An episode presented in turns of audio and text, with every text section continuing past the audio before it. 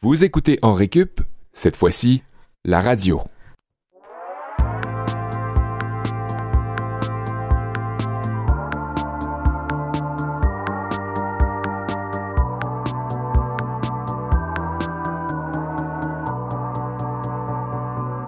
Nous sommes le 13 février, peut-être le 13 février, Ou dépendamment. peut-être plus tard. Ou peut-être plus tard, ou peut-être avant si vous avez des pouvoirs de magicien qui vous permettent de devancer notre production, mais probablement pas. Mon nom c'est Kevin Breton, la voix suave qui vous émoustille certainement, c'est celle de Sébastien Blondeau. Ça n'arrive qu'à toi. Moi ça m'émoustille, puis je suis sûr que ça émoustille également Olivier Bradette, mon Allô? autre acolyte. Salut, oui, euh, mon idéal de voix dans la vie, ça serait Sébastien. Moi aussi. Moi je voudrais que mon réveil matin, ce soit Seb qui me dise réveille-toi. Hey, vous êtes tellement malaisant. Ben, moi, je me rendormirais, c'est ça qui arriverait. L'économie globale tomberait, c'est sûr, parce que personne n'irait travailler. Ouais. Cela dit, les gens qui travaillent, l'UNESCO, hein, l'UNESCO qui a Oui. proclamé le 13 février journée mondiale de la radio, ça tombait sous le Exact. sens qu'on en parle à On Récup, Oui, absolument. Ça tombe sous le sens que ce soit le 13 février, juste avant la Saint-Valentin. la journée de l'amour. Hein? Ben oui, la radio, c'est très La romantique. transmission des La émotions. transmission des sentiments. c'est sûrement ça qui a traversé l'esprit. C'est vrai. C'est sûr qu'il y, a un- il y a un cause à effet là-dedans. Probablement. On, Absolument. on voulait en parler parce que les, les sujets étaient variés, puis on a tous eu une expérience proche de la radio d'une manière ou d'une autre. Euh, moi, personnellement, quand j'étais jeune, je voulais devenir animateur de radio. Wow. Je le suis bizarrement par certains phénomènes de circonstances, concours de circonstances, devenu dans, certains, dans certaines portions de ma vie. J'en suis très reconnaissant pour le meilleur et, et pour le pire. Fait que je vais pouvoir vous parler de ça dans mon cours d'aujourd'hui euh, qui va porter sur la musique. Je suis un petit peu intimidé parce que vous deux, vous êtes des musiciens, mélomanes, connaisseurs de musique. Fait que je vais essayer de me débrouiller à travers la relation que les euh, radios universitaires entretiennent avec la musique. Wow. J'ai très hâte déjà. De me juger? Euh, Ben oui. Ouais. Ben, un, un des plaisirs de ma vie, c'est de te juger. Ouais, je sais. Euh, Mais t'es pas en reste parce que là, tu vas nous parler de techno puis t'as de la misère à faire fonctionner ton réveil matin. Ouais, exactement. Je suis pas euh, ce qu'on pourrait appeler un handyman, mais, euh, mais je vais. J'ai un cours de, de techno, étant donné que euh, aujourd'hui tout nous est déposé tout cuit dans le bec. Je pense que c'est assez essentiel qu'on ait des cours de techno pour Mhm. apprendre à fabriquer des trucs. Euh, on vit à une époque où tout est manufacturé, donc euh, je pense que c'est assez important de, de s'inculquer euh, certaines euh, certaines euh, Notion de base. notions de base. En Exact. cas d'apocalypse inévitable, là, c'est sûr que ça va arriver un Ben, je jour. pense que la radio joue un rôle là-dedans euh, dans notre survie. euh, Probablement. à tous. Euh, survie de la communication, du moins. Ça Ouais. sera en fin de classe aujourd'hui. Mhm. Euh, après mon cours de musique, Olivier, tu vas nous entretenir. Oui, Euh, ben, euh, on est peut-être un peu mélomane, mais on est aussi euh, des gars de théâtre. On, Oui. on a exploré, on a, on a flirté avec euh, ce médium-là pendant quelques années de notre vie. Ouais. Euh, on Tous les fait- jours est un théâtre. On a fait de l'impro aussi, tout ça. Euh, donc, j'essayais de joindre les deux passions, la radio et le théâtre, et ça allait de soi que ben, on devait parler de l'adaptation de la guerre des mondes euh, qui a été faite par Orson Welles et sa troupe euh, dans les années 30. Euh, Ouais. on, on va explorer ça euh, à- vers la fin de l'épisode. Notre personne qui a exploré ça, Olivier, c'est notre invité aujourd'hui. Oui, et ça me, et ça me stresse euh, Ah ouais? d'autant plus que Ben ça- C'est un anthropologue, fait qu'il... Eh ben, euh, on, on a le- vraiment le plaisir de recevoir euh, André Martineau qui Allô? est euh, avec nous. Euh, allô, André. euh, Salut. et qui va nous parler de sa grande expérience euh, en radio aussi. Euh, oui. Peut Ben, en tout cas, même. non, non, mais je, je suis tellement flatté d'être ici puis euh, de pouvoir vous parler. Je, je- c'est incroyable. Toi, t'es un gars de radio. Ben, je. Ça ouais. fait 50 ans que là-dedans. C'est crois. Ouais, ça. ouais, 50 ans, 50 ans, puis T'étais, euh, l'inventeur. depuis, euh, ouais, ouais. Hey, mais ça, c'est quelque chose qu'on entend souvent. Lui, il a inventé la radio, là, Ouais. comme dans le domaine, comme c'est un peu péjoratif, tu sais. Ouais. c'est quand on envoie ça là, à quelqu'un. Hey, lui, il a inventé la radio. Ça veut dire de- quoi de- concrètement? Ben, c'est- comme quelqu'un qui, genre, connaît tous les trucs, Ah puis ouais. euh, est ben, ben smart, puis Un- euh, qui a toujours une réponse à tous les problèmes. Un tu. Joe connaissant. Ouais, c'est ça, un Joe connaissant, tu sais. Toi, tu prétends pas tout connaître, mais t'en connais quand Ben même. non, une bonne. ben, ben je, je, je le sais pas, mais j'aime beaucoup ça, tu sais. Mhm. Puis euh, j'aime me définir d'abord comme, oui, c'est ça, quelqu'un qui fait de la radio, puis euh, qui, aime, qui aime en parler vraiment beaucoup. Oui. Qu'est-ce ouais. que t'aimes de la radio par rapport à d'autres médiums comme la télé ou... C'est quoi l'avantage de la radio? Euh, ben, à part comme, tu sais, de dire qu'à la radio, les images sont meilleures, puis des affaires comme ça, Ouais. là, euh, je pense que c'est c'est vraiment le, le- premier média avec lequel j'ai comme connecté d'une façon euh, immédiate. Là. Euh, je me rappelle, j'étais au secondaire, puis j'avais un petit Walkman Sony jaune. Puis euh, le soir, je l'écoutais dans mon lit, puis je pouvais passer vraiment, vraiment beaucoup de temps à scanner, de passer d'un poste à l'autre, puis de faire, tu sais, c'était à- c'était quoi? C'était vers 10 heures le soir, c'était Jacques, Lang, Jacques Languirand. Ouais. Puis ensuite, ben, je scannais, je tombais sur les radios universitaires, justement, à, à Ottawa. Ça fait que là, je tombais sur des émissions de musique ambiante ou de rock progressif ou euh, de reggae. Ouais. Ça fait il y, a- il y avait toujours comme des découvertes, mais des découvertes qui étaient complètement en dehors de mon univers, tu sais. Puis je pense que ça, ça me faisait triper. Quelque Parce chose que, que- la, la télé permet pas nécessairement. Il y a comme plus Ouais, il y a, peut-être un côté plus euh, comme Permissif. convenu à la télévision, alors que là, c'était comme de la liberté, Mm. dans, dans, dans tout ce que je pouvais entendre. Puis comme l'impression qu'on pouvait aller plus loin. Mhm. C'est une impression parce qu'on peut jamais comme tout dire, tout faire. Il manque Ouais. toujours de temps, mais il, il y a quand même du contenu qui se passe plus à la radio Qu'ailleurs. qu'à la télévision maintenant. Puis une autre facette de la radio par rapport à la télé, puis tu je reviens à mon expérience personnelle parce que je veux toujours tout ramener à, à ma Toujours, propre toujours. personne. Mais c'est ça qu'il faut, c'est ça qui. qui- j'ai- vu une vidéo YouTube là-dessus. Il dit Pars de toi, tu sais, pars de ce que tu vis. Puis c'est exactement ça pour moi parce que moi, quand j'étais jeune, étant une personne handicapée, je me disais la radio me permet cet anonymat-là. C'était avant que, que je m'accepte comme personne handicapée et que je sois fier. T'as d'être toujours eu honte un peu de. Pas honte, Franchement, Mais-. Mais ça, c'est mon je grand ami. connais fait qu'il depuis longtemps. c'est ça, Oui, on peut, on peut permettre. se permettre. Je connais ces permettre. démons. Mais ça m'a toujours. La radio me disait que ça me permettait cet anonymat-là de les gens vont pas me juger en fonction de mon handicap. Il est bon malgré son handicap, il est bon point. C'est terrible de dire ça. Je sais, puis là, je suis pas fier de- de- d'avoir pensé ça, mais je pense que toutes les personnes handicapées passent à travers ça à un certain moment donné. Puis là, aujourd'hui, c'est correct que je fais et de la télé et de la radio, fait que je peux être En bon. passant, on dit personne avec un handicap, pas personne Non, handicapée. non, moi, je je revendique personne. euh. C'est moi qui, handicapé. qui fait des, des leçon. leçons. Avez-vous autre chose à dire sur la radio avant qu'on passe au premier cours? De la journée puis que la cloche sonne? Moi, je veux dire que j'aime bien ça. Juste- ouais, juste ça. c'est, nice. c'est vraiment un, un médium intéressant. Puis euh, je pense qu'on a tous eu un contact très jeune, euh, toi aussi André, Mhm. euh, avec la, la radio, euh, la radio universitaire, la radio Universitaire, étudiante, ben oui, Oui. auquel tu as participé aussi. Euh, Moi, très jeune, j'ai eu un petit micro pour m'enregistrer à l'ordinateur, euh, puis je faisais des sketchs, euh, je m'enregistrais. Tu vas encore nous parler de François.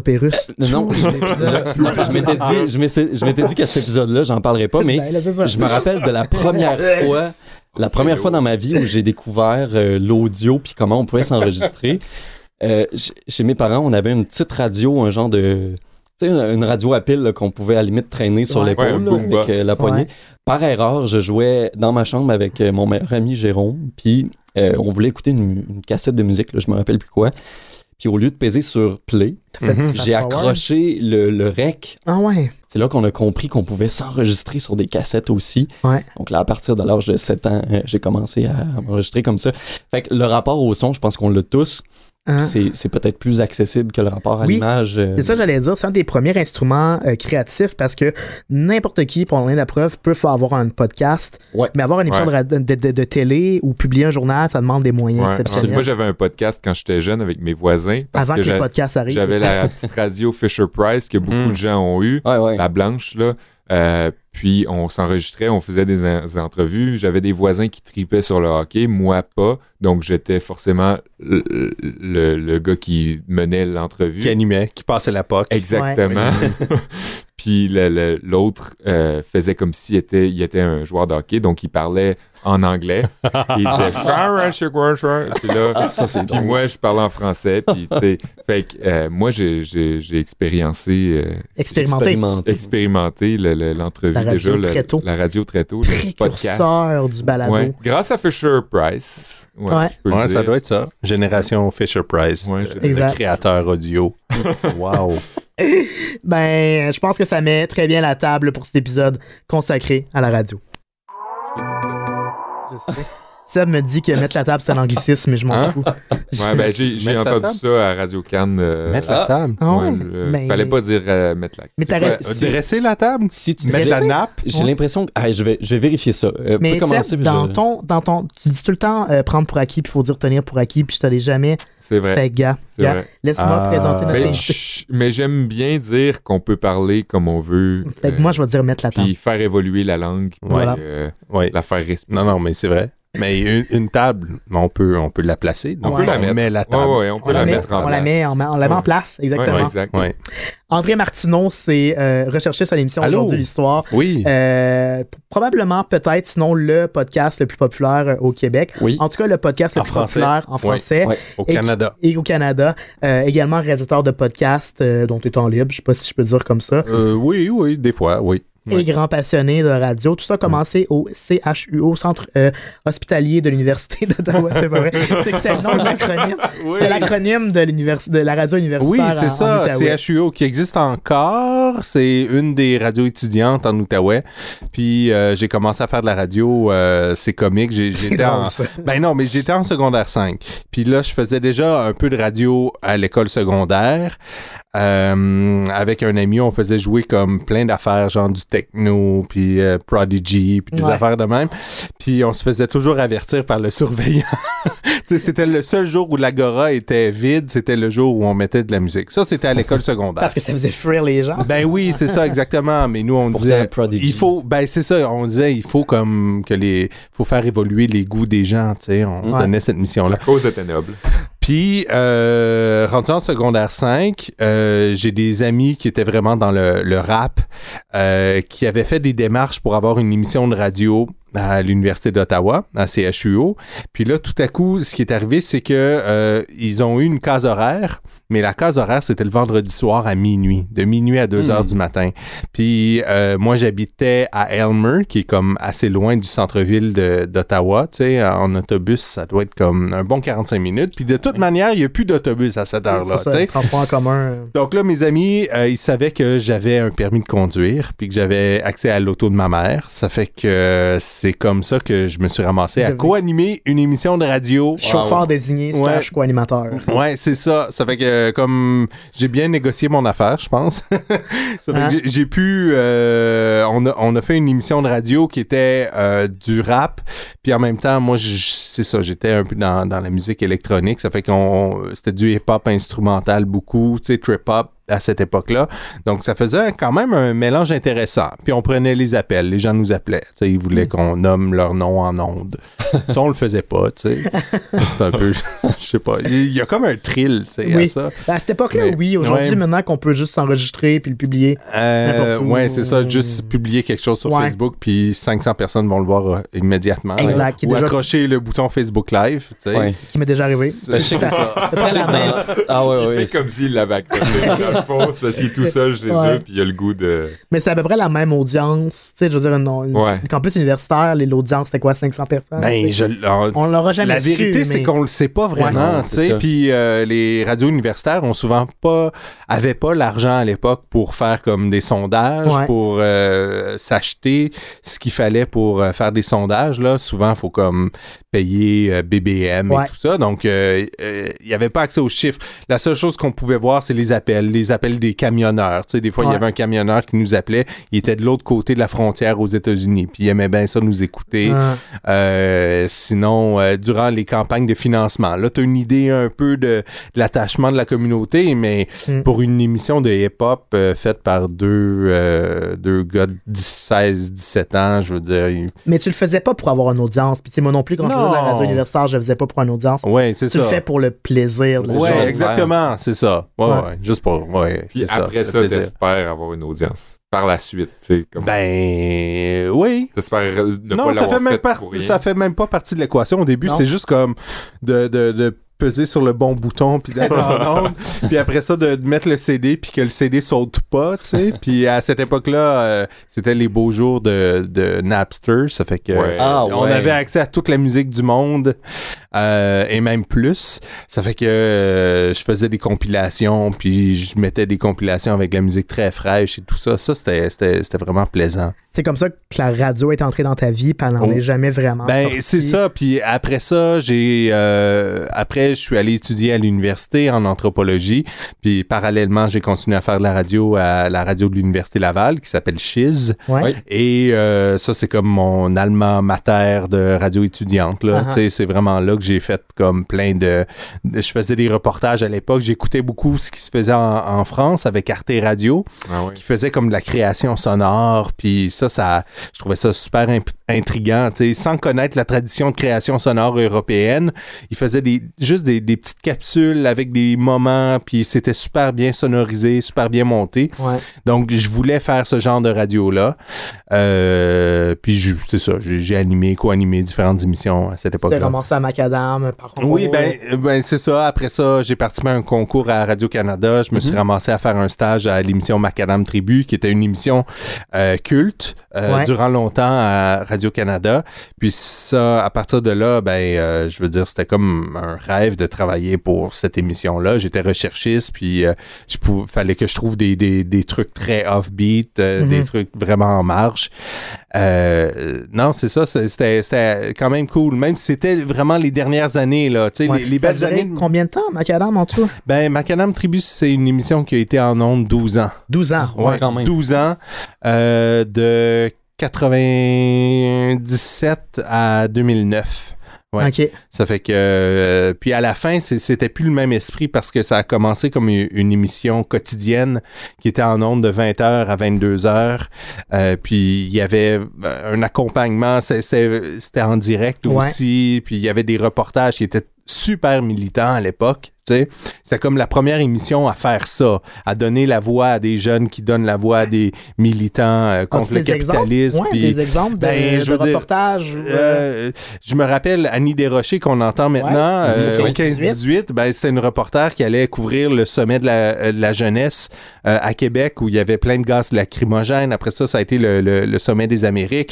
Ça fait qu'il y avait plein de choses. C'était comme une, une pépinière de jeunes talents. Là. Puis il y avait plein de collaborateurs. Donc c'est- c'était su- super ouvert comme émission. tu sais. Puis il y en a plein qui ont commencé justement avec cette émission-là. Oui, oui, oui. ensuite Vraiment beaucoup. Il y, a- il y en a beaucoup qui ont poursuivi, puis il y en a d'autres qui se sont ramassés ailleurs aussi.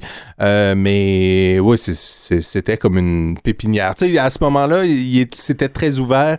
Il y avait beaucoup plus de place aux, aux collaborateurs, je trouve. Ouais. Après, il y a des questions de budget puis de, de- d'organisation du travail. Là, de place qu'on laisse dans la grille horaire. Ben, c'est ça, c'est ça. Toi, t'es, Ben- on l'a pas dit, mais tu es diplômé en anthropologie. Ouais. Euh, tu t'es retrouvé ensuite à, travailler à Aujourd'hui l'Histoire. oui, On en a parlé, là, c'est un succès. Ouais, euh, ouais. tu sais, moi, je l'écoute. Olivier, je sais que tu l'écoutes quand tu fais de la cuisine aussi. Oui, oui, euh, souvent, euh, on peut prendre un repas, j'ai un grand plaisir à vous écouter. C'est Ben oui. c'est super bien produit, puis c'est... C'est un peu ça qu'on c'est pour ça qu'on voulait t'inviter. Là, pour comment on fait une aussi bonne émission. Ah radio. c'est ça. On veut voler tous vos secrets. c'est c'est quoi la recette? Ben, dès le départ, c'est ça. Aujourd'hui, l'histoire, ça existe maintenant depuis quatre ans. Puis, euh, ça a commencé un peu comme une. Par c'est souvent le cas en radio. Là. Il y avait un trou dans la case horaire d'une demi-heure. Puis ça faisait longtemps que la direction voulait avoir une, une vraie émission d'histoire. Et puis là, euh, rapidement, le concept, il, a pris forme. Là. Euh, une, des inspirations, c'était euh, l'émission euh, 2000 ans d'histoire à France Inter, euh, maintenant qui est devenue La Marche de l'Histoire. Mais c'était l'idée, chaque jour, un sujet différent avec un invité. Puis c'est tout. Mhm. Donc, de, de vraiment de se restreindre à un concept hyper simple, facile à comprendre. Et puis là, après ça, le, le reste de l'émission, ben, c'est dans la structure, je pense, que cette émission-là se démarque. C'est-à-dire que euh, Vous avez gardé la même formule. c'est toujours, toujours la même formule. Puis ça, en radio, ça marche super bien. Tu sais, du, du contenu prévisible, toujours les ch- mêmes choses à la même heure. C'est, ça explique le succès de plein d'émissions qui existent depuis, euh, Ouais. depuis longtemps. Mhm. Euh, mais il y a aussi qu'on demande, euh, c'est une émission qui est travaillée aussi. C'est-à-dire que dès le départ, il y a comme euh, euh, l'historien nous fournit un plan, nous dit les grandes lignes de ce qu'il veut avoir dans l'émission. Ensuite, on trouve des archives. Ensuite, il y a comme un scénario qui est fait par rapport aux archives. Mhm. Euh, donc, il y, a- il y a un plan qui est très serré, puis à la fin, euh, on enregistre en suivant ce plan-là. Ça fait, ça fait en sorte que euh, le contenu à la fin, il est comme hyper dense. Il y a une direction, il y a un début puis une fin, tu sais. Puis ça, je pense que c'est bien intéressant pour les auditeurs. Comment Ouais. est-ce qu'on parvient en. Parce que, tu sais, moi, je me, je me replonge dans mes cours d'histoire qui peuvent peut-être durer trois heures à l'université. là. Ouais. Comment on parvient à faire le tour d'un sujet super dense? Comme, tu sais, j'ai écouté il y a pas si longtemps euh, la- l'origine euh, de la guillotine. Ouais. Comment on en arrive à résumer la guillotine en 23 minutes? Tu sais, comment est-ce que vous choisissez l'expert qui va être capable, même si tous les historiens ont un petit peu un biais Ouais. ou une préférence, de dire, OK, lui, c'est la bonne personne pour nous résumer la patente en 23 minutes? Dans le fond, vous parlez vraiment vite. C'est ça. Ouais, c'est ça. Flash- Vraiment. Fast forward. on fait 40 minutes, puis après ça, on, on- on a, des, on a des beaux plugins, là, puis Ouais, on ouais. passe ça dans la machine. Euh, c'est que souvent, c'est ça se- on, on- on prend le problème à l'envers. C'est-à-dire que c'est les historiens puis les spécialistes qui nous fournissent des idées puis des trucs dont ils aimeraient parler. Mhm. Donc là, à partir de là, on a comme une banque de, de sujets puis euh, de collaborateurs. Euh, parce que de le faire dans l'autre sens, c'est assez difficile. Tu sais, Ouais. Il y a des sujets là euh, qu'on a déjà essayé de trouver des invités puis ça fonctionne pas. Euh, alors que quand les gens nous suggèrent quelque chose, ben ils sont prêts à, à faire comme le la- les concessions qu'il faut qu'il faut aussi pour comme rendre le sujet intéressant Ouais. euh, puis bien le synthétiser. Après ça, c'est sûr qu'on peut pas tout dire en 23 minutes. Donc un sujet, ben on essaye de le couper mince d'abord, puis après on choisit quelques grands éléments, puis on, on arrête là. tu sais. Comme quand nous, on voulait t'inviter à l'émission, on a convaincu l'UNESCO de consacrer le 13 Oui. février, journée de la radio. Ah. Une fois que c'était fait, on a pu t'inviter. Ah, c'est- c'est c'est vraiment. Sinon, il n'y aurait pas eu d'autres occasions. Ben C'est ça. non, ben c'est c'est gentil. Euh, vous, vous avez vraiment des, des, des plugs là-dedans. Mais ça, à l'UNESCO, là. Moi, j'ai eu un cours de l'ONU à l'université. J'ai eu C-. Ouais, c'est Ça ça. mal été. Dire, ça a pas vraiment. Ça s'enseigne? Ça s'enseigne, l'ONU. Tu savais Ah. même pas c'était quoi l'acronyme. Non, je sais. J'ai marqué. Je sais pas. J'ai eu trois points pour l'effort. tu m'avais parlé, euh, Mathieu, euh, André, avant qu'on entre en onde, de l'importance de euh, l'archivage sonore puis de la, Ouais. la place que vous donnez à la sonorisation puis à l'illustration Ben, sonore. c'est ça. Pourquoi est-ce que c'est important de pas juste avoir un animateur puis un Ben, intervenant? ça pourrait être juste un récit, ça pourrait être juste quelqu'un qui en entrevue, mais on essaie de, de, de faire vivre, Ouais. faire vivre les histoires, que ça soit, euh, puis d'avoir différentes voix aussi. Ouais. Donc, en ayant des archives ou des illustrations sonores, c'est pas nécessairement des archives, là. Il y a des films, il y a des reportages, il, y a, il y a plein de manières d'illustrer un sujet, mais ça permet comme de relancer l'intérêt et ça donne aussi comme un, un- un chemin à suivre dans l'émission, tu sais, parce que Jacques Beauchamp, il sait, L'animateur. Jacques Beauchamp, ce- celui qui anime l'émission, euh, il sait exactement où il s'en va. Il commence le sujet à, à- à un certain moment, puis euh, il sait qu'en deux ou trois questions, il faut qu'il aille vers ce sonore-là qu'il utilise pour placer telle question. Donc, c'est- préparé au quart de tour, cette Mhm. émission-là. C'est comme des ancrages sur lesquels vous pivotez à certains moments. Ouais, précis. c'est ça, exactement. C'est vrai que ça marche bien, ça ponctue très bien. Oui, oui, ça aussi. marche bien, puis on les utilise. Ils ont, ils ont une fonction dans l'émission. C'est pas juste envoyé pour faire beau, puis Ouais, euh, parce que l'animateur veut prendre une gorgée d'eau. Ouais, c'est ça. C'est presque, c'est presque scénarisé, en fait, cette émission-là, ce qui m'emmène à la Ça scénarisé? Est-ce que c'est un podcast ou c'est une émission de radio aujourd'hui, l'histoire? Parce que vous êtes les plus téléchargés, mais vous Ouais. êtes en puis ça commence Ben, c'est une émission de radio. C'est c'est une émission de radio à la base, mais euh, qui trouve, disons, qui est, qui est comme un podcast. Ben, euh, c'est comme la plupart des podcasts de Radio-Canada en ce moment. Ouais, ouais. Ben, la soirée est encore jeune. Être un exemple, C'est tu une. Ben, c'est une émission de radio, c'est ça. On- La plupart des gens l'écoutent en podcast, mais Ouais. Mais, mais je dirais que c'est- c'est un petit peu plus podcast que la plupart des émissions de radio aujourd'hui de l'histoire. Parce que t'as comme une unité, t'as un sujet, t'as un, un format, spécialiste. justement. Il y a un Fait format qui est tellement facile à comprendre que euh, justement quand, quand tu euh, quand tu regardes la liste des émissions, ben tu cliques un peu partout, puis euh, Ouais. tu sais que quand tu vas appuyer sur le sujet la guillotine, ben on va te servir l'histoire de la guillotine. Puis on va savoir le fil d'Ariane, parce que si on est habitué au podcast, on sait que ça va commencer avec la narration de Jacques, qui va avoir un archive, Oui. puis on va te Aujourd'hui l'histoire la minutes. guillotine. Ouais. C'est c'est Ouais. con, mais à Je quel me point ça rappelle le jour bien? où j'ai été guillotiné. Ouais, c'est ça. Non mais et puis c'est non mais c'est c'est toujours la même formule. Il y a Ouais. toujours aujourd'hui l'histoire puis ensuite on met une, une petite clip d'archives de 15 secondes plus ou moins. Ensuite, euh, Jacques qui revient, qui replace le sujet. Ensuite, euh, la musique s'arrête. Il y a une autre archive à ce moment-là. Puis ce qui fait en sorte que avant de commencer l'émission à proprement parler, ben des fois, il, il s'écoule deux minutes et demie, trois Mhm. minutes trois minutes et demie avant de, qu'on entende l'invité, tu sais. Puis ça, Ouais. c'est assez rare, là, Ouais. pour une émission de Est-ce- cette durée-là. Est-ce que tu penses, euh, André Martineau, que Ouais. euh, la conséquence de, de- le fait que euh, la formule marche, que ce soit toujours la même chose, c'est une conséquence du fait que dans Mm. le temps, la radio, c'était un ancrage, une routine. Ouais. C'était un- on voulait toujours. Est-ce qu'on répète les mêmes succès de la Ouais. radio d'antan? C'est un Ouais. pattern. Ouais, peut-être. Euh, ouais, euh, j'ai pas l'impression que les gens en podcast cherchent tant que ça la régularité. Ils recherchent comme des voix qu'ils connaissent. Ils recherchent la familiarité, donc quelque Ouais. chose qu'ils qui, qui peuvent reconnaître, mais toujours dans le même ordre, dans le- la même façon. Ça, c'est c'est moins podcast. C'est très radio, ça, Ouais. D'avoir ça. Donc, Ouais, euh, je sais pas si ça explique le succès. Je pense que le succès, c'est que ça s'écoute vraiment bien. C'est, euh, le, la durée, elle est comme euh, idéale, là. Tu sais, je veux un 23 minutes. Puis ensuite, tu peux en écouter euh, d'affilée plusieurs émissions. Ouais, c'est tu sais, ça, ça, ça s'écoute vraiment bien. euh. J'imagine Jacques Beauchamp, euh, sa voix euh, incite à, à la Oh. réécoute. Aussi. Ben, ouais. beaucoup, oui, oui. Ouais. Non, non, il y a beaucoup de gens qui nous écrivent là-dessus, tu sais, comment il y a une belle voix douce. Puis C'est rassurant. Ben, c'est ben, un peu euh, comme Seb chez nous. Ah, Ouais. arrête. Les Ouais. courriels qu'on reçoit, c'est ça. On est quoi, 666e podcast le plus téléchargé? c'est ça? C'est vrai qu'on est Seb puis Jacques, on est comme ouais. très près l'un de l'autre. Non, Hey, non, c'est ça. euh, merci André pour ce cours. On peut appeler ça un cours d'histoire, un cours de production Ah radio. oui, tout les ça. secrets de l'industrie. Ah, tout ça, c'est comme une. Oui, c'est ça, voilà. Est-ce que tu veux rester avec nous pour les cours de musique Ouais, et ça techno qui m'intéresse. sont dessus? Ouais, Oui? Cool. Le cours de musique va être donné euh, par moi. Comme je l'ai dit un petit peu tantôt, je suis un petit peu euh, intimidé parce que je sais que je suis en compagnie de trois mélomanes.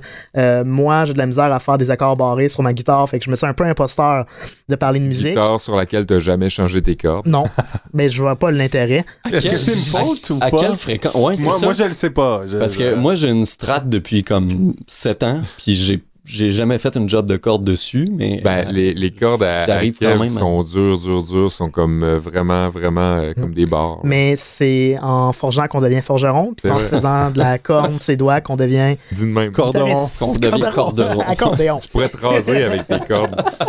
je voulais vous parler de la relation entre la musique puis les radios campus parce que notre invité a, a fait ses débuts à, la radio universitaire de l'Outaouais. Seb, tu travaillé à Chiz. Ouais, aussi. Moi, à CEFAC. Olivier, euh, moi, Non, je hein? regrette. c'est ça, hein? Je suis Ouais. vraiment. Non, Sans mais arrêt. je t'ai- je t'écoutais parler, puis Ouais. ton récit super intéressant, puis je me dis, crime, c'est ça, j'ai toujours eu un bon rapport avec le son, mais à l'université, pourquoi j'ai pas fait ces facs quand j'étais Ouais. à Sherbrooke Parce que aussi t'étais avec trop intéressé par les filles. C'est ça. L'impro. Ben, l'impro occupait une place. C'est sûr que j'étais impliqué là-dedans, mais euh, sais, là, je suis vraiment content. On est, on est en récup, puis je suis vraiment, vraiment content. Je le sais que c'est quelque chose que j'aurais aimé faire, débuter il y a 5-6 ans. C'est ça. Tu te rattrapes là, Je me rattrape. en récup. Ben, c'est un, c'est un rattrapage de connaissances, mais c'est un rattrapage de passion aussi, ouais. La radio euh, étudiante, ce qu'elle propose, en fait, c'est qu'avec sa, sa flexibilité puis sa place à l'erreur, là, moi, j'en ai fait des erreurs à CEFAC. Et mais hein. Je me rappelle pertinemment de la fois que j'étais censé aller interviewer Carquois dans un café et que j'ai pas reconnu Carquois. Et je sais que notre invité de la semaine prochaine, Josué Lessard, qui travaillait à CEFAC avec moi, va se rappeler de cette anecdote-là. j'ai pas reconnu euh, les messieurs de Carquois. Fait que j'ai attendu à la table d'à côté. Tu leur as commandé une bière, genre? Oui. Hey, c'est long. Ils sont pas arrivés. Je finalement, j'ai pu me rattraper et faire Mais, l'erreur. mais, mais ça, c'est comme. Les professionnels, ils savent reconnaître les gens qui ont Ouais. de l'importance, tu sais. Moi, moi, ça m'est déjà arrivé, je, je couvrais une partie de, de seniors de, la, de hockey à Québec, puis je me suis ramassé, de- comme tout bon journaliste sportif, mais je j'étais pas journaliste sportif, mais je me suis ramassé dans le vestiaire, tu sais, avec les Stachny, puis Guy Lafleur, puis tout. Oh. Mais tout, tout le monde était tout nu, puis moi, je, je les connaissais pas, tu sais. ça fait que je savais pas comme, comment les, m'adresser, ouais, à qui m'adresser, puis à, à qui interviewer. Ça fait que J'attends qu'ils se rhabillent. ben c'est ça. Puis en plus les gens étaient nus, ça fait que c'était gênant. En tout cas, ben tu, tu peux poursuivre. Je- mais c'est ça. Ben moi, j'ai pas vu Carquois tout nu, je les ai pas vus court.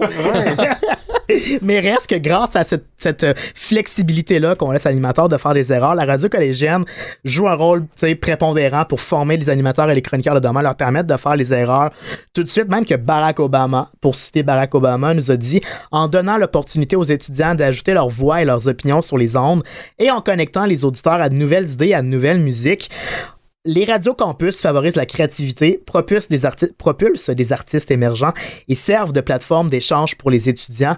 Moi, ce qui m'intéresse principalement, c'est le rôle que les radios de campus ont eu comme influence sur la musique, parce que ce sont souvent ces ondes-là à notation euh, décimale basse qu'on retrouve à gauche sur la bande FM, qui ont diffusé pour la première fois des groupes émergents qui deviendront euh, super populaires. Je suis sûr que vous pouvez m'en nommer de même la brûle pour point. Ben, certainement Malajube, Pierre Lapointe. Absolument. euh, Mhm. sont maintenant très connus, mais Ouais. qui ont commencé sur des ondes comme oui, ça. puis à la scène internationale, R.E.M. de Smith et compagnie ont Ouais, également don- donnent une partie de leur succès en fait aux, aux étudiants curieux qui ont décidé de les faire jouer pour les premières fois. Fait intéressant, c'est la Commission fédérale des, communi- des communications aux États-Unis qui a ouvert les portes hertziennes au campus en créant une nouvelle licence de bande FM qui était non commerciale puis qui se trouvait sur la bande FM à moins haute portée puis il libérait cette zone-là pour des radios universitaires dans les années euh, dans les années 60. Les résultats de cette décision-là, on n'a pas besoin de regarder plus loin. Sur les ondes de, de, de CISM, j'ai interviewé le directeur euh, qu'on connaît bien de la programmation, Oui, Étienne, qu'on salue. Également. CEFAC, mon ancien patron qui m'a permis de pas, con- de pas voir Carquois euh, dans, dans un show pour leur parler comment est-ce qu'on explique en fait l'audace qui est propre aux radios euh, universitaires? Puis les deux m'ont donné l'exemple de- des trois accords avec l'album Gros euh, Mammouth, euh, album Turbo qui a connu d'abord ses premières vies puis son premier souffle sur les plateformes de diffusion euh, étudiantes. Ce qu'on nous explique en fait, c'est que les trois accords sont arrivés un petit peu comme des extraterrestres sur la planète euh, musicale avec des paroles qui avaient euh, ni queue euh, ni tête, puis qui n'avaient pas vraiment de single, puis un label qui les délaissait un petit peu, qui comprenait pas trop l'ampleur de, de leur succès. Puis comme les radios commerciales attendent souvent qu'il y ait un hit ou un vidéoclip, Ouais. On les a, on les a boudés très longtemps, jusqu'à ce que CISM, CFAC et SHIS commencent à les faire jouer, puis on connaît la suite de l'histoire pour les trois accords qui ont maintenant un festival de poutine euh, à Oui. si c'est pas ça. Quel le signe de réussite, Ah, hein? quand un festival de poutine. La concrétisation ultime. Les deux identifient aussi Carquois comme Ben ayant eu des ayant eu les radios universitaires comme première euh, plateforme de diffusion. À ces faits qu'on me parle aussi de Bleu Jeans Bleu. Je sais pas si vous connaissez ça. Ouais. Ben, ils ont fait récemment une, prestation live euh, Oui. à, à CISM. Ouais. Ça fait quelques semaines de Ils ça. sont dans le palmarès à, à CISM Ouais. aussi. Est-ce que vous savez comment CFAC les a découverts? C'est Sam Préfontaine qui voulait l'appeler pour interviewer l'autre projet musical du gars, Matt Track. Puis son répondeur, c'était une tune qui avait Ah ouais? gratté, qui parodiait de la musique country. Puis il a dit C'est super bon ce que tu fais, tu devrais comme pousser ça. Puis ça l'a encouragé à devenir Bleu Jeans Bleu. Wow. Puis aujourd'hui, il a plus de succès avec Bleu Jeans Bleu qu'avec le reste. On a un gars de Radio-Canada, t'es sûrement pas sans savoir, André, qui a une émission de rap qui va être consacrée. Une émission qui va être consacrée au rap sur les ondes d'ici musique Ben oui, oui, euh, c'est même déjà en non, En mai. ou ça, ça commence? Ok, d'accord. Rapophonie. Oui. Ça existe ailleurs dans la, dans la Oui, francophonie. Ça. va être bientôt à Radio-Canada, mais CISM, ça fait 12 ans que Ghetto Érudit existe. Ben oui. Fait que c'est un autre signe comment c'est précurseur, en fait. Moi, à Québec, j'écoutais Les Architectes du Son aussi, qui était pas. une émission de, de hip-hop qui était euh, très branchée sur la scène locale. Euh, ils prenaient les demandes spéciales aussi, j'appelais de temps en temps. Pour, Ah demander quoi? ouais. Euh, ben, euh, des- des- je voulais entendre. Sois les pas trucs- gêné.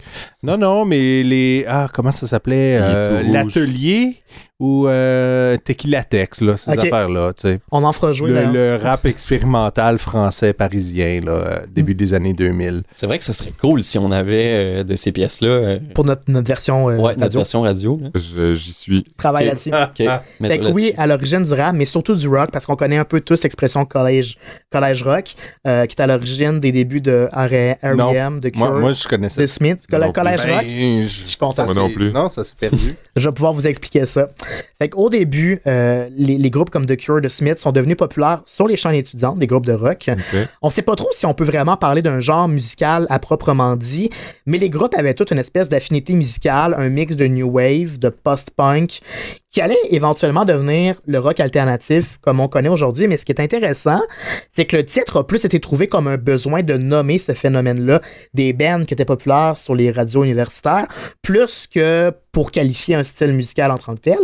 Puis, ironie de la chose, c'est l'industrie, les Grammys, qui ont ouvert une catégorie qu'ils ont nommé rock alternatif pour nommer le collège rock. Hmm. Fait qu'ils l'ont comme rebaptisé euh, par la force des choses le rock alternatif avant qu'il devienne le rock alternatif. Après, j'ai demandé à CISM puis à CFAC de nous expliquer c'est quoi les raisons qui font en sorte que des radios comme les radios universitaires sont des plateformes à proprement dit idéales pour propulser ou promouvoir des groupes émergents. On m'a donné plusieurs raisons. D'abord, des raisons historiques, là, du fait que ça a toujours été leur mandat par la force des choses. Maintenant, souvent, c'est inscrit dans leur mandat en tant que tel. Ensuite, leur indépendance politique. Ça, je savais pas ça, mais la célèbre chanson Sunday Bloody Sunday de YouTube. Euh, en raison de, euh, des paroles euh, de la chanson qui pouvaient porter à confusion à savoir est-ce qu'on faisait l'apologie de la violence ou non. Il y avait plusieurs radios commerciales aux États-Unis qui étaient très, très frileuses. On rappelle que ça rappelle l'armée britannique qui avait tiré sur des rebelles en Irlande du Nord, était très frileuse à l'idée de faire jouer cette chanson-là sur leurs ondes. Donc, on la boudait un peu, même si U2 allait devenir un groupe légendaire. Et c'est les radios campus qui, parce que se souciaient pas vraiment de ce que les auditeurs allaient en penser, ont commencé à la faire jouer. Même que c'est à peu près juste aux Pays-Bas que cette chanson-là a connu vraiment un succès Ah ouais. commercial, outre, euh, outre aux États-Unis avec les radios, euh, les radios étudiantes. Dans les radios britanniques, on, on la surnommait Sunday Boudé Sunday. Oh. Pas vrai? Euh, Pas à cause qu'on la boudait? À cause qu'on la boudait. Ça, c'est ton calembour de la journée, Olivier, c'est ça? On C'est- devrait. C'est le, moment, c'est le moment François Pérus. Arrête de revenir à François Pérus. Euh, troisième autre raison qu'on m'a donnée, c'est la nature typiquement low-fi qui est acceptée dans les radios étudiantes parce Ouais. que vraiment souvent, il y a des animateurs qui sont par définition très curieux avec un gros appétit musical qui vont découvrir des tunes sur MySpace ou sur Bandcamp mais qui vont pas avoir une copie physique de l'album ou de la chanson, qu'ils vont l'enregistrer sur leur Mac ou leur laptop puis ils vont la faire jouer dans une version sonore Où déjà l'enregistrement n'aura pas été euh, fait avec euh, grande Prof- oui, qualité. C'est ça, ça vient pas d'un studio professionnel ou quoi que ce soit. Même que moi, je me rappelle à CFAC que j'ai joué Gros Hibou de ton ancien Ouais. band, Seb. Fait que tu vois, j'en suis Ah, la ouais. preuve vivante.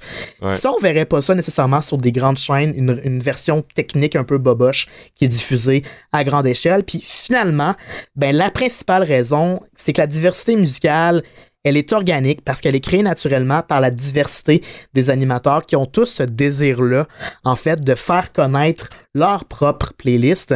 Puis il y a un excellent article que je vous recommande de Vice, leur plateforme Noisy, qui nous explique euh, comment les algorithmes aujourd'hui, ce qui les Spotify et compagnie qui régissent nos vies, vont jamais être totalement capables de remplacer un VJ qui va aller se promener euh, dans une discothèque Qui va agir en tant que prospecteur. Ouais. Qui va... puis qui va nous permettre une exploration super intime de ses goûts musicaux, qui va nous permettre de rentrer dans sa tête, puis qui va nous permettre de s'abandonner sans qu'on se dise on est en train de me vendre quelque chose? Parce que l'algorithme de Spotify puis c'est appuyé par les propos de CFAC et de CISM, Mhm. C'est ça va pas vraiment te permettre d'élargir tes Non. horizons. C'est Ça un- pernicieux aussi. C'est un peu Oui. comme une chambre à écho, finalement. Très souvent. Ouais.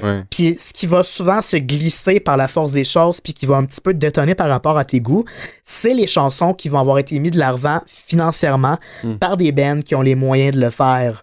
Donc, les radios étudiantes vont toujours avoir cette capacité-là de nous faire entendre quelque chose qui n'est pas porté par une volonté commerciale de nous faire acheter. Fait que cet article-là qu'on va pouvoir mettre sur la page Facebook résume très bien la patente sur Noisy, euh, la plateforme Noisy de Vice. Fait que c'était. Est-ce que je me suis bien tiré d'affaire en vous parlant Hey, de musique en, aujourd'hui? oui. Ouais. Absolument. Pas mal mieux que nous tous. Pas mal mieux que vous pense. tous. Ouais, ouais. Fait que c'est ce qui fin à l'épisode d'aujourd'hui. On va laisser faire vos cours. C'est- pourquoi aussi on est vraiment content puis fier d'être euh, euh, à CISM aussi parce que justement on a cette soif là de partager euh, Ou à des Canal M nouvelles- aussi. Ou à parce que- Canal M, le jeu aussi, ouais, qui fait. ont, qui ont le- la même mentalité par La rapport même liberté. Ouais. tout à fait. on les remercie On les remercie, puis on vous revient dans un instant avec ton cours, Olivier. oui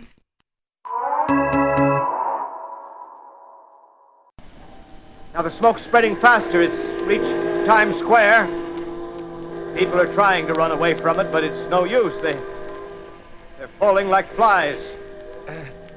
C'était le 30 octobre 1938. La chaîne américaine de radio CBS diffusait une adaptation en radio-théâtre de La guerre des mondes, le célèbre roman de l'auteur anglais Herbert George Wells, qu'on appelait aussi H.G. Wells.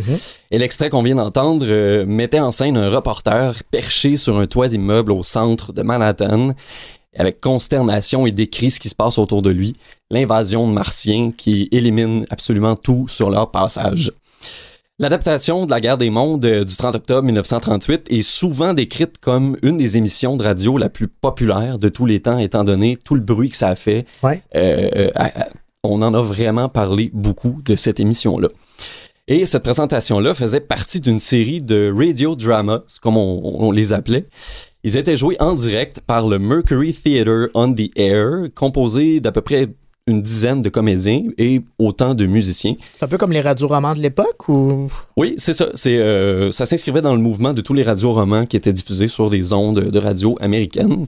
Et la troupe avait à sa tête le jeune acteur prometteur Orson Welles, qui a vraiment littéralement lancé sa carrière avec euh, l'adaptation de la guerre des Ça- mondes. Ça a été un peu comme le plus gros fake news Oui. jamais créé. Ouais. Ouais, ouais, Ben, C'était un troll ouais. avant son temps, presque. Oui, oui, vraiment. Non, Mhm. non. C'est, on, on peut, on peut le comparer à ça. Ou euh, le, le plus grand canular euh, Radiophonique. radiophonique, médiatique. tu sais, médiatique.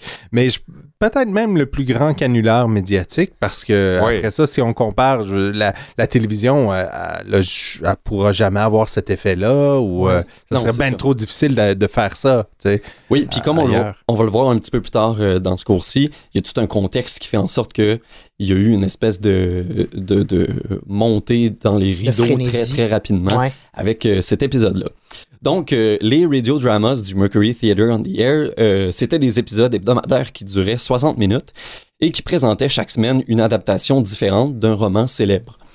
Et euh, au fil des épisodes, les auditeurs ont pu savourer des, euh, des adaptations d'œuvres comme Dracula, Sherlock Holmes, Le Tour du Monde en 80 jours et Fifty Shades of Grey. Donc, H.G. Wells était vu comme un futuriste et un des précurseurs de la science-fiction pour son temps. Euh, son livre était très factuel et les personnages étaient à peine développés. Vraiment, l'auteur a plutôt mis de l'avant les événements et les faits qui étaient décrits par le narrateur. euh, Qui joue un petit peu le rôle d'un présentateur de nouvelles, non? Euh, ça, ça? c'est dans l'adaptation. Dans Mais dans le roman original, le narrateur prend part à l'histoire. En fait, c'est autour de lui que se Hmm. déroulent euh, les événements. C'est de son point de vue que, que Ah. l'histoire est racontée. Euh, donc, c'est ça. En gros, il y a des martiens qui atterrissent dans une petite localité de l'Angleterre et ils se mettent à anéantir toute forme de résistance des humains à l'aide d'une mystérieuse fumée noire euh, qui, euh, qui Ça tue va vraiment inspirer la tout le monde. saison 2 de Lost, d'ailleurs. Peut-être, euh, qui sait. Et euh, c'est ça. Donc, euh, les Martiens attaquent euh, la campagne britannique avant de foncer sur Londres et de tout détruire. La guerre des mondes a été publiée en 1898, ça fait quand même Mhm. plus de 100 ans, et c'est une des premières œuvres à mettre en scène un conflit entre les humains et une civilisation extraterrestre. Là, évidemment, ça c'est tout juste après Men in Black, on s'entend. Ah ouais.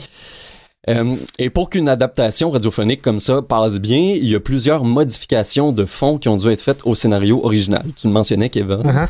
Euh, les scénaristes du, euh, du théâtre ont changé les lieux, question de provoquer une plus grande résonance auprès du public. CBS est une radio qui était à New York, qui diffusait euh, dans l'État de New York, mais un Fait peu qu'ils ont fait aux exprès quand même un petit peu. Si on adapté le lieu, c'était pour faire en sorte que les gens puissent un peu tomber dans le panneau. Absolument, parce que c'est sûr que si on avait décrit des événements qui se passaient en Angleterre, Ouais. ben, c'est un peu comme aujourd'hui quand on écoute les nouvelles. Si un événement tragique qui se passe plus loin de nous, On est moins interpellé. on est moins interpellé. Le but était justement que les gens se sentent plus rejoints par euh, cette dramatisation-là. Et euh, plutôt donc que d'atterrir dans le Surrey puis d'attaquer Londres, ben, les Martiens, dans l'adaptation radiophonique, sont tombés dans le New Jersey puis ont dévasté New York. Mhm. Puis, euh, petit fait intéressant, la localité de Grover's Mill dans New Jersey a été choisie au hasard comme lieu d'invasion initiale. Il y a un des scénaristes qui a posé son doigt au hasard sur une carte de l'État. 72 heures avant de leur entrée en onde. Je vous rappelle que le Mercury Theatre on the Air était toujours en direct pour présenter ses adaptations, donc c'était vraiment comme assister à une pièce de théâtre en direct à la radio. Euh, ils ont fait une première lecture comme pour se pratiquer. Et euh, Orson Welles a écouté cette pratique-là sur disque de cire et a trouvé ça d'un ennui abyssal. Et là, la troupe s'est rassemblée, ils ont retravaillé le script pour le rendre plus vivant, et c'est là justement qu'ils ont rajouté euh, les éléments radiophoniques. Ils ont dit, pourquoi on copierait pas une programmation radio et qu'on n'imiterait pas des bulletins spéciaux qui interrompent la programmation euh, prévue, si on veut, Uh-huh. euh, pour euh, rajouter un petit peu de... Parce qu'il faut se mettre dans l'esprit. Si moi, on me racontait les scènes d'Independence Day, je m'ennuierais probablement. Si on me dirait juste, si on me disait juste, les extraterrestres débarquent à New York et font exploser des buildings, s'il n'y a pas d'effet sonore, puis si je me sens pas, si je sens pas l'immersion dans l'action, je vais trouver Mm. ça sais. C'est ça, c'était un peu ça qui était... Mais euh, c'était aussi d'emprunter à des codes qui étaient déjà établis, les codes de la nouvelle, puis de, de, Ouais. De dire avec un annonceur puis un reporter sur le ça. terrain. Ouais. C'était cette revient à ce qu'on disait nouveauté-là. avec aujourd'hui l'histoire. On Ouais. regarde, on reprend les mêmes codes, les mêmes patterns. Ouais, ouais, non, mais oui, tout à Ben, fait. c'est ça ça, le, le, c'est, c'est vraiment cet aspect-là de réalisme qui a, qui a causé la panique chez certains Ouais, auditeurs. c'est ça qui a piégé les gens. Ouais. Et bon, la présentation a débuté par une annonce d'Orson Welles lui-même qui mettait en contexte les auditeurs avant de débuter. Sauf qu'après ça, les premiers deux tiers de l'émission se sont déroulés sans interruption. Et ça aussi, ça a posé problème. On va le voir un petit peu plus tard. On a constaté, en fait, qu'il y a peu de gens qui avaient syntonisé CBS à 20h au début de l'émission. Euh, la chaîne concurrente de, euh, de CBS, NBC, diffusait au moment le Chase and Sanborn Hour, qui était une émission d'humour qui était vraiment très populaire à l'époque. Un peu comme si c'était le Tout le monde en parle ou la voix de- du marché à cette époque-là. Euh, donc, peu de gens qui avaient entendu la séquence d'ouverture d'Orson Welles et qui donc, euh, quand il y a eu un intermède musical à NBC, ont changé de poste pour chercher quelque chose d'autre à écouter. Ils sont tombés sur les, les broadcasts, les, euh, les interruptions de programmation régulière. Ils sont tombés sur les bulletins de nouvelles. Et donc là, les gens de CBS ont commencé à recevoir des appels du public et même des autorités. Ils ont fait signe en régie, là, un peu comme si euh, Mathieu, euh, notre euh, chef Technicien. nous faisait des signes. Là, là, les gars, faites une annonce parce que il y y a des gens qui, qui se demandent un peu qu'est-ce qui se passe. Sauf que Orson Welles était tellement absorbé dans son personnage puis dans sa prestation que euh, son, son annonce est arrivée dix minutes après que les gens en régie lui aient Ah, demandé. ouais. Ça aussi, ça a contribué un peu à la panique. Quand on écoute l'enregistrement complet, on remarque que toute la séquence d'événements qui est décrite dans l'adaptation de la guerre des mondes est beaucoup trop dense pour qu'elle soit plausible. C'est pas possible que l'armée d'un pays soit en place avec une artillerie au sol dix minutes après le signalement d'un mystérieux atterrissage Ouais. dans un village relativement éloigné des grands centres. Mais pour quelqu'un qui tombe là-dessus par hasard, ben, mon Dieu, mais qu'est-ce qui se passe? Ouais. Qu'est-ce qu'est-ce qui est en train d'arriver au New Jersey? Et les Euh, gens pouvaient pas juste aller sur Twitter pour vérifier. Moi, ça Ben non, c'est ça qui arrive. Euh, en 38, il n'y avait pas tous ces moyens de communication-là. Et là, je vous parle de l'enregistrement, mais d'ailleurs, euh, l'enregistrement complet de la pièce est disponible et ça vaut vraiment la peine d'aller l'écouter. Euh, vous pouvez le trouver sur Wikipédia, sur YouTube ou chez HMV. Euh, mais c'est ça, euh, comme tu disais, Kevin, il y avait ben, ça. Il n'y a, pas tous les moyens qu'on a aujourd'hui. Il faut se mettre euh, dans le contexte des gens en 1938. Euh, la plupart ne savaient pas qu'ils écoutaient une adaptation d'un roman. Et il y a tout un contexte économique, politique et, et social qui était très complexe. Beaucoup de tensions en Europe à l'aube de la Deuxième Guerre mondiale. Euh, il y a eu l'accord de Munich quelques semaines précédant l'enregistrement où, euh, en fait, l'Allemagne nazie a étendu son territoire. euh, Tout ça justifiait le fait qu'il y a des extraterrestres qui débarquent. non, c'est juste que les, les, la population Était américaine nerveuse, ouais. est- était très nerveuse Je comprends. et était habituée de se faire interrompre sa programmation radiophonique par Ouais. des bulletins spéciaux. Et euh, c'est c'est ça qui a posé problème. Sauf que toute l'ampleur, la panique générale, puis les événements rocambolesques qui sont décrits dans la presse écrite de l'époque, ça a été quand même beaucoup exagéré. Euh, Il y a beaucoup de- d'études qui ont été faites par après qui montrent qu'il y a eu du sensationnalisme puis de l'exagération pour dépeindre un événement qui, oui, a eu certainement un impact et a provoqué de la panique puis de l'inquiétude chez certaines personnes. Mais personne s'est suicidé.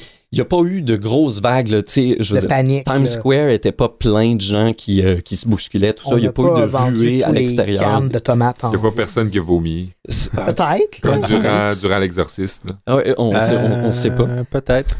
Parce que Mais, toi, André, t'as travaillé sur ce sujet-là dans Ben, tes, tes oui, ben projets. oui, oui, oui, c'est ça. capsules de Ben, j'ai, j'ai, à rebours. oui, oui, c'est, j'ai, j'ai fait une capsule à rebours là-dessus, puis moi, ça, ça, ça me fascinait euh, ju- juste ce moment-là, de, de dire, tout à coup, t'as le public qui s'intonise, qui change de poste, puis qui tombe sur une programmation, puis là, euh, ils comprennent pas ce qui se passe. Mais en même temps, je partage le, le scepticisme de dire, je pense pas que les gens ont capoté tant que ça, Non, je parce pense que, que- les journalistes ont, ont participé, puis il y a eu des dépêches à gauche puis à droite de villages reculés, puis là, c'était comme de bon ton de se moquer des gens Ah, au milieu ouais. des Appalaches qui, qui ont Ouais. eu peur de la fin De du la monde. radio, ouais. Tu sais, c'est ça, parce que ça rentrait déjà dans un schéma que les gens avaient, mais euh, c'était parce que... c'était déjà folklorique, ben, de- disons. d'une façon ou d'une autre, c'est qu'à la fin de l'heure, c'était terminé aussi. Exactement. Donc, il Ouais. n'y avait pas de bulletin qui continuait toute la nuit. Non, Ah. c'est ça. Puis euh, Wells a fait une annonce aux deux tiers. Puis après, la dernière partie, c'est surtout un monologue d'un professeur, chercheur euh, qui était sur place et qui là se rend compte qu'il est peut-être le dernier humain sur la Terre, tout ça. Donc, il y a un changement de ton après cette annonce-là. Et ça se termine par Orson Welles qui dit Inquiétez-vous pas, tout ce qu'on voulait faire, c'était de vous jouer un petit tour d'Halloween. Faut pas oublier qu'on était le 30 octobre aussi. Ah, j'avais oublié ça. Et c'était un peu leur intention de donner une petite frousse aux auditeurs aussi. Donc, ça a marché. Mais exactement comme tu me le dis, euh, André, euh, il y a beaucoup de gens qui ont, ont caricaturé un peu la réaction des gens. Puis en fait, CBS a reçu plusieurs centaines de lettres, environ 2000 euh, d'auditeurs euh, dans les jours qui ont suivi. Et il y a eu une étude qui a été faite sur ce courrier-là. Il y a environ 27 des gens qui parlaient d'avoir eu peur ou d'avoir paniqué un peu, mais le reste des gens félicitaient les comédiens pour Ouais. leur, leur précision, leur réalisme, puis le- leur jeu finalement qui ont rendu ça très réel. Ben, moi, ça me fait juste penser quand on avait une alerte sur notre téléphone de. Tu sais, c'est un test d'urgence quelques semaines. ça là. fait une couple de semaines. Il y a ouais. des gens qui ont été paniqués, même si, euh, genre, trois lignes plus bas, c'était écrit Ça, c'est un test. Exact. On a Puis- quand même pris d'un sentiment de panique instantanément. Oui, puis il est très momentané. Justement, étant donné le contexte euh, très tendu à l'international, il y a beaucoup de gens, quand ils sont tombés sur le, le broadcast en direct de ces interruptions-là, pensaient pas que c'était une invasion d'aliens, ils pensaient que c'était une invasion allemande, Exact. que les Allemands s'en venaient vraiment pour attaquer les États-Unis. Euh, ça fait que même si c'était clairement dit qu'on parlait de martiens, ben le cerveau avait cette espèce de, de rationalisation, de protection, de se dire, Mhm. ben ok, c'est l'ennemi qui, qui nous envahit finalement. C'est raciste, ça. les Allemands, les extraterrestres. Oui, ben c'est ça. Donc, euh, ça a été euh, un cas de, de, de fake news, de, de, de troll ou de, de Ouais. supercherie qui a très bien marché finalement. Donc, quand vous écoutez les nouvelles ou que vous voyez quelque chose circuler sur Internet, si vous avez des doutes, ben, variez vos sources et tentez de valider votre information. Wow. Prof Bradette. Merci, prof Bra- Bradley. Merci. Wow. On va te revenir. euh, puis je pense que ce que tu dis va faire bien écho au cours de Sébastien, qui dans un instant va nous expliquer pourquoi c'est important d'avoir une petite radio au cas où les extraterrestres débarquent. Ben oui. C'est ça, Seb, un cours de techno aujourd'hui? Ben oui, parce que je le disais, je le disais dans l'ouverture, euh, la, la techno, on, on, on la connaît plus. On, y ça s'enseigne plus de père en Hey, fils. non, mais c'est Euh, vrai. Non, mais euh, au secondaire, moi, j'ai eu des cours de techno, là, puis on faisait comme un... euh, on faisait un support à banane, tu sais. Ouais, ben c'était de la techno rudimentaire. On explique ton âge quand même. là. Hein? On explique ton âge. C'était de la techno très rudimentaire. Ah non, non, il y avait un autre cours, c'était un, un jeu de robotique. oui, là, fallait faire ça. une, une usine à- pour Ouais. euh, trier les bouteilles, tu sais, Ouais. ce genre d'affaires-là. Puis on se sentait très proche des, des La- oui, c'est technologies. ça. Ouais. Mais c'était valorisant, effectivement, de pouvoir apprendre à. Moi, j'aurais aimé ça qu'on m'apprenne à faire un changement d'huile. C'est pas très techno, là, mais ça m'avait Ben, quand même, quand oui, même. c'est du ressort de la mécanique. Puis la Ouais. techno, je pense que ça, ça, ça Ça visitait englobe. ça. Là, ouais. Mm. Euh, je sais que moi, en techno, au secondaire, ce qu'on nous demandait de faire, c'était de créer une invention. Puis c'était assez large comme projet. Oh, oui. Ils voulaient qu'on invente quelque chose, puis on avait juste inventé. euh, on avait on avait rien inventé. En fait, on avait juste pris une drill, puis on avait mis quelque chose au bout, puis on disait Ah ouais, c'est un rotationneur à, quelque ch- à, à la vette, là, tu sais. Ouais. Mm. Puis, tu sais, c'est pas une invention pour vrai, là, mais c'était de la, du. Je Je paierais pour ça, moi. Fou je comme pense que plan. c'était plus un cours de marketing, finalement, qu'un cours de. C'est ça. Comment vendre du rêve. Ouais, c'est ça, exact. Nous, on Au avait, bout fait d'une drill. on avait fait une machine à gomme. Ah ouais? Ah, ouais, où ouais. ils nous avaient demandé de prendre un vieux pot de compote de pommes pour euh, faire le réservoir de, de nos gommes. Puis on avait un petit mécanisme en bois qui tournait. Wow. On avait fait un, un petit, euh, un petit armoire à disque aussi, mais tout en plastique, là, qui s'ouvrait avec un, un électroaimant. Là, c'était... Ouais, je suis Ça ça qui a servait juste fait des bobettes, moi? je me rappelle. En- ça- économie ça, familiale. cool. En économie L'économie familiale. excusez, oui. Ouais, l'élastique Oui, dans, le, les- dans le patron. Ouais. Ah oui. Encore ces bobettes-là. Ils font un job. bon, vas-y, Seb, Ben oui. explique-nous ça. Ben, euh, je veux juste vous, vous rassurer, c'est un petit cours là, bien sympathique aujourd'hui, le cours de techno. Ça peut faire peur, je sais, la technologie, tu sais, ça peut être compliqué, Mhm. mais là, euh, c'est un apprentissage amical de la technologie euh, radiophonique, Mhm. euh, tout en douceur, sans alarme ni trompette, euh, en ce jour paisible, hein, parce que ce jour de la radio est, est un jour paisible, parce qu'on sait tous que demain, on va se réveiller dans l'apocalypse. Hein? Ben, On vient d'en parler. oui. La planète à feu et à sang, euh, la fin des ressources telles qu'on les connaît, un bouleversement total de nos besoins et surtout de nos moyens.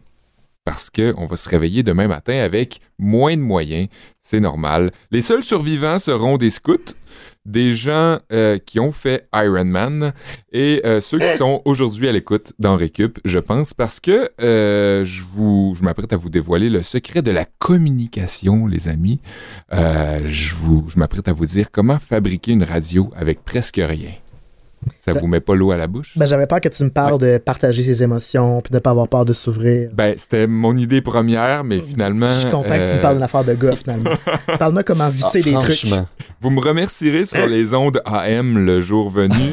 Euh, pour, pour une raison qu'on ignore, tout ce qu'on aura fabriqué sur Terre euh, jusqu'à présent aura cassé en deux euh, le jour de, le jour de l'apocalypse. Alors, on va devoir repartir à zéro. On va devoir sûrement euh, euh, se donner rendez-vous quelque part en dessous d'un pont brisé, euh, autour d'un feu de poubelle, pour s'échanger des vivres et des conseils en amour. Puis, c'est en donnant notre position par fréquence radio qu'on va pouvoir se regrouper et tenter de relancer la civilisation humaine. Mais pour ça d'abord, il faut savoir comment construire une radio. Euh, vous allez voir, c'est tout simple. On a besoin seulement que de quelques artefacts, quelques pinouches trouvées ici et là, qu'on assemble les uns sur les autres, euh, puis ça nous fait une radio, tout simplement. Moi, ce que je trouve beau, c'est que notre technicien de mise Oui. en ordre, Mathieu, prend des notes. Oui, oui, Fait que oui. Moi, si l'apocalypse survient, je sais sur vers qui me tourner. Ben, je m'apprêtais à vous dire, prenez votre calepin, euh, prenez des, des notes, parce qu'on sait jamais quand est-ce que ça va arriver. Je vous Ça dis que c'est demain. Ben, je vous dis que c'est demain, c'est pas pour rien, c'est parce que je- ça- T'as des informations. Ben oui, je veux pas euh, alarmer personne, là, mais ça semble arriver. Appelez là. vos parents. Dites-leur que vous les aimez. Dites-leur que vous les aimez. Donc, c'est simple, simple, simple comme euh, méthode. C'est très, très facile. Puis, je vais y aller lentement aussi, étape par étape. Euh, sortez vos calepins. Donc, trouvez, déjà là en partant, trouvez à proximité un long fil électrique long et mince. Euh, enroulez-le autour d'un rouleau de papier de toilette en carton ou tout autre rouleau fait d'une matière qui ne conduirait pas le, courant, genre du bois ou du plastique. Une fois que votre fil est tout bien enroulé comme une bobine, euh, collez votre rouleau sur une planche de bois, euh, ou en tout cas faites en sorte qu'il soit bien maintenu sur votre base en bois. À l'aide de, de vis ou de clous maintenant, vous pouvez placer une plaque de métal d'un côté sur votre planche, insérer une aiguille entre cette plaque de métal-là et euh, de sorte que ce soit perpendiculaire et que ça touche à votre bobine de fil. Donc, il y a, il y a une conductibilité entre les deux. Ouais. Euh, parlant de fil, prenez une extrémité de votre fil euh, que vous venez d'enrouler après votre rouleau et rejoignez-le à votre vis que vous venez de visser euh, sur euh, votre plaque. Mhm. Donc maintenant, enroulez-le euh, pour qu'il ne bouge pas autour de votre vis. Ensuite, de l'autre côté du rouleau, sur votre planche de bois, dans le coin droit, vissez un petit bout de métal que vous aurez préalablement chauffé à la braise pour faciliter la percée de votre vis. Et là, j'espère que vous avez un tournevis dans votre équipement de survie. Euh, toujours bon d'en avoir un parce que euh, il y a de la vis à visser sur votre radio. Dans le coin gauche, maintenant, vissez une petite épingle tordue. Tu sais, une petite épingle qu'on a Un là. de- trombone, par exemple? ben, ça pourrait être un trombone, mais c'est idéal, euh, un épingle, parce que le trombone est enroulé d'une espèce de, de plastique Ouais. slash caoutchouc. Un revêtement. Ouais, c'est ça. Faut que ça conduise. Donc, l'épingle étant euh, totalement métallique, euh, puis euh, étant euh, tordable facilement, on veut la tordre parce qu'on veut lui donner une certaine courbe Mhm. pour qu'elle puisse se déposer quelque part éventuellement. Donc, euh, cette, cette épingle tordue-là, vous la vissez juste à côté de la vis, juste à côté de votre petite plaque de métal. Euh, au bout de votre épingle, vous accrochez un morceau de mine de crayon et euh, vous, vous l'attachez là, avec un, un fil là, qui conducteur, encore une fois, peut-être un fil... euh, Du graphite, là. Ouais, Ouais, ouais, ouais, ouais, du graphite, exactement. Euh, vous l'accrochez bien euh, au bout, puis vous le faites toucher à votre plaque de métal, parce qu'il faut que ça conduise, euh, puisqu'on souhaite, souhaite euh, exactement euh, f- faciliter cette conductibilité-là. Et, euh, et c'est ça. Juste à côté, vous, pouvez visser votre autre vis et relier euh, vos deux dernières vis ensemble avec un fil de bobine, une fois de plus, de sorte qu'il y ait un petit chemin qui se conduise euh, là. Oui, je t'écoute, euh, André, t'as t'as une question? Non, non, non, pas Non, du tout. Euh, je m'enlevais des, des poils, la moustache. ok. Conduisent l'électricité. Euh, non. non, mais c'est super. euh, c'est- c'est- Est-ce que c'est ce qu'on appelle une radio à cristaux de galène? Oui, c'est ça. Ah, ouais. ça, Ouais. exact. Euh, J'ai entendu des vieilles personnes parler de ça. Et ça, et ça pogne, dans le fond, les, les ondes AM seulement. Seulement, Donc, ok, euh, ouais. Ouais. C'est pour ça que je vous disais de me remercier sur les ondes AM parce que euh, ce serait pas possible. Parce euh, que sur Henri les va continuer à diffuser après l'apocalypse, mais seulement sur les ondes. Ben, c'est un peu le but de mon explication aujourd'hui. Je Mhm. veux continuer de faire ce podcast-là, même s'il n'y a plus de ressources euh, euh, disponibles. Euh, ben, déjà là, qu'on le fait sans que ce soit rémunéré, ben, je vois pas pourquoi arrêter après que le capitalisme se soit effondré. C'est vrai? hein. Enfin. C'est vrai? On Donc, ne dépend euh, pas de ça.